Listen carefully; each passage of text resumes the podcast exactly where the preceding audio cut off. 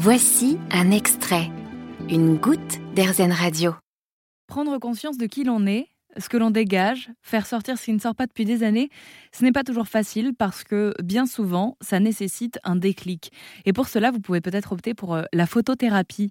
Si elle n'a de thérapie que le nom, il est clair que se voir en photo n'est pas chose aisée. Anne Biet est photographe d'émotion je pense que c'est ce qu'il y a de plus confrontant.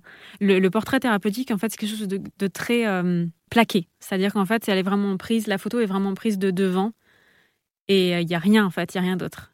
On ne peut pas mentir, en fait. Il y a un mhm. côté, en fait, le visage est là, les émotions sont là, à l'instant T, et après, on lit ce qui a été euh, exprimé à ce moment-là. Donc ça peut être ça peut être violent parfois. ça peut être violent si on n'est pas préparé et si on mhm. n'était pas prêt à, à se recevoir, à s'accueillir en fait. Donc euh, ça c'est un outil qui est plus on a essayé plein de choses, on a, on a fait déjà de la thérapie, on a fait de la psychologie, on a fait plein d'accompagnements et c'est on n'a pas réussi vraiment encore à trouver euh, le truc qui peut mm. déclencher. Donc là, on peut partir là-dessus. Donc ça dépend. Et euh, voilà, il faut être là en fait avec beaucoup de bienveillance, beaucoup de non-jugement, énormément de non-jugement. Ça c'est en fait c'est la base parce que sinon on peut pas accompagner la personne.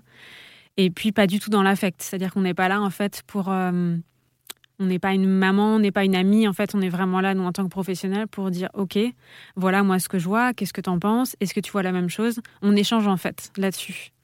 Donc, euh, c'est très fort. je peux, je peux pas raconter ce que c'est un peu compliqué, mais c'est très personnel, en plus, pour la personne. Mais, euh, Ouais, enfin, moi d'y repenser, en tout cas là, ça, me replonge dedans et je me souviens que ça avait été très fort.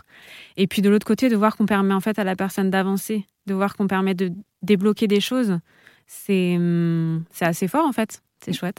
Ça s'appelle la photothérapie. Encore faut-il être prêt à se confronter à son propre regard et à ce qu'il dégage. Vous avez aimé ce podcast Erzen Vous allez adorer Erzen Radio en direct. Pour nous écouter, téléchargez l'appli Erzen ou rendez-vous sur rzen.fr.